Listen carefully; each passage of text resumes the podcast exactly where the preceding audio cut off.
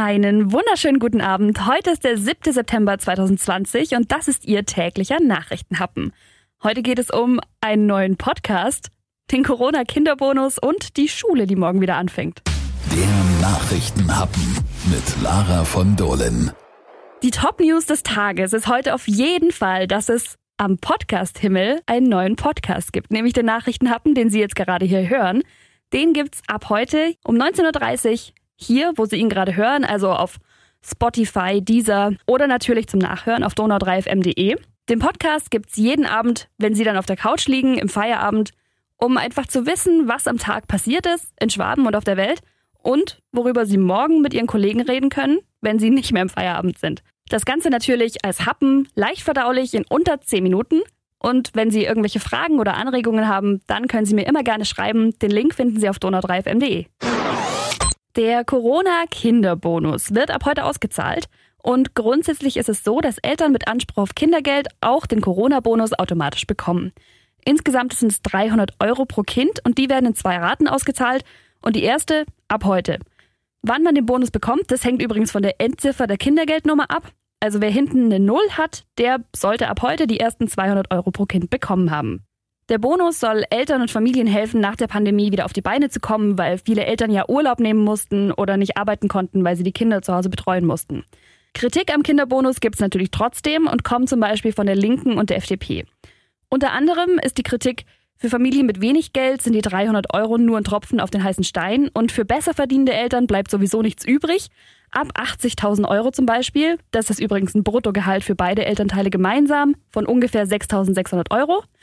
Da bleibt bei einem Kind am Ende des Jahres tatsächlich nichts vom Bonus übrig. Kritik gibt's aber zum Beispiel für Alleinerziehende, weil wenn das eine Elternteil Unterhalt zahlt, kann es davon die Hälfte vom Bonus abziehen, wenn es den Unterhalt dann überweist. Das Deutsche Institut für Wirtschaftsforschung findet den Bonus aber zum Beispiel super. Das Geld kommt genau da an, wo es gebraucht wird und außerdem ziemlich schnell ist es ja erst September. Wir haben auf Instagram gefragt, wie Sie so den Corona-Bonus finden und auch da war es genau so gemischt. Chrissy schreibt zum Beispiel auf Instagram, finde ich gut, könnte aber jeden Monat so viel dazu sein zum Kindergeld. Thorsten sagt aber, super, so einen Bonus gibt's nicht überall. Der Nachrichtenhappen, das wird diese Woche noch wichtig. Die Schule geht wieder los, zumindest in Bayern. Aber dieses Jahr ist natürlich alles ganz, ganz anders als sonst immer. Kinder ab der fünften Klasse müssen die ersten zehn Tage sogar im Unterricht eine Maske tragen.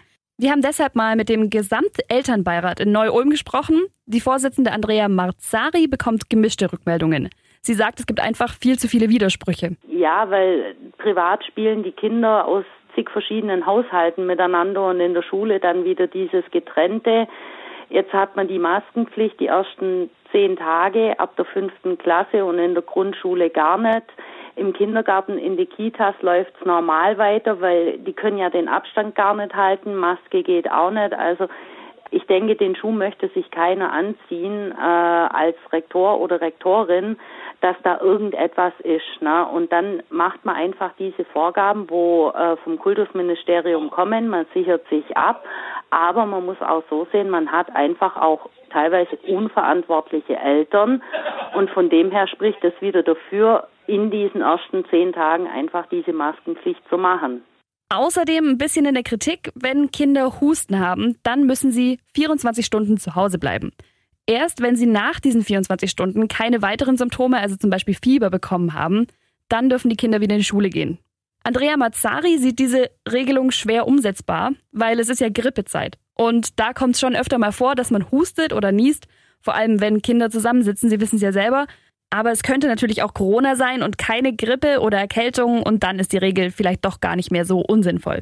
Wenn Ihr Kind eine Allergie hat und deswegen die ganze Zeit husten oder niesen muss, dann einfach zum Arzt gehen, da gibt's einen Attest und dann geht das auch. Wie die Schule wieder anläuft, wird sich in Bayern diese und in Baden-Württemberg dann nächste Woche zeigen. Allen Kindern in Bayerisch-Schwaben und natürlich auch in ganz Bayern morgen erstmal einen schönen ersten Schultag und wir hören uns morgen wieder. Bis dann.